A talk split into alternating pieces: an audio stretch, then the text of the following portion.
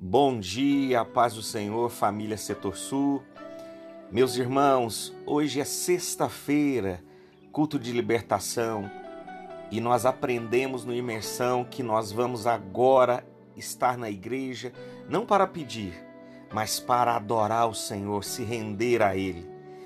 E não devemos deixar essa chama que foi acesa em nós apagar. Hoje nós temos um encontro às 19h30 logo mais para adorar o Senhor.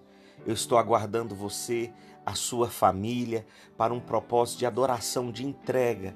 Vamos nos render a Ele, que as demais coisas Ele irá nos acrescentar. Um abraço do pastor Claudenir, pastora Keila. Nós estamos aguardando vocês.